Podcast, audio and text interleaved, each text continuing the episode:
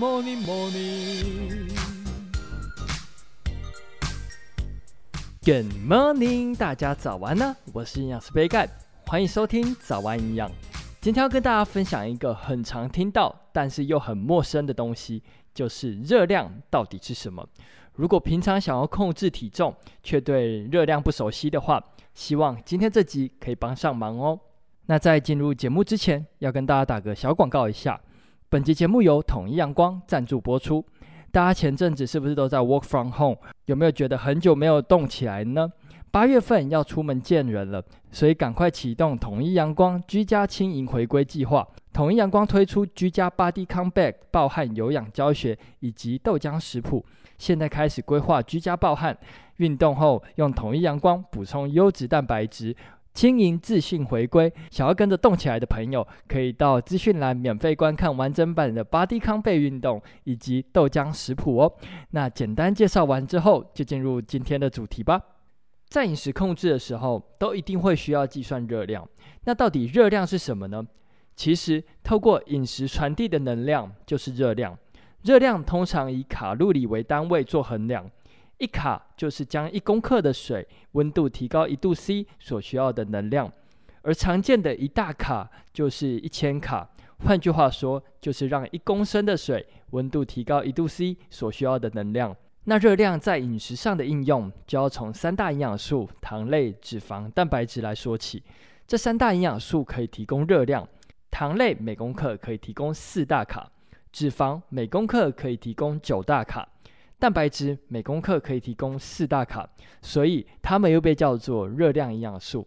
但也因为它们能够提供热量，所以在饮食上就常常被拿出来做计算。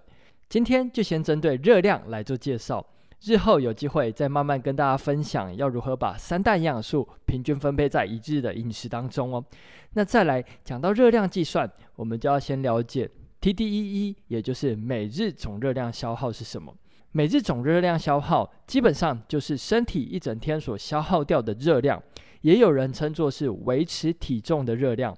但因为摄取量等于 TDEE 的时候呢，就会维持体重。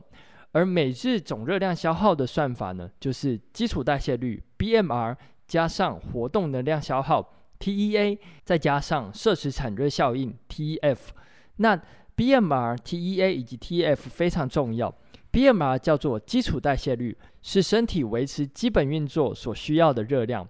主要影响基础代谢率的因素有体重、年龄、性别以及肌肉量等等的，大约占每日总热量消耗的百分之六十到七十五。再来，TEA 叫做活动能量消耗，包括体能消耗、运动以及非运动活动产热，例如走路、站立。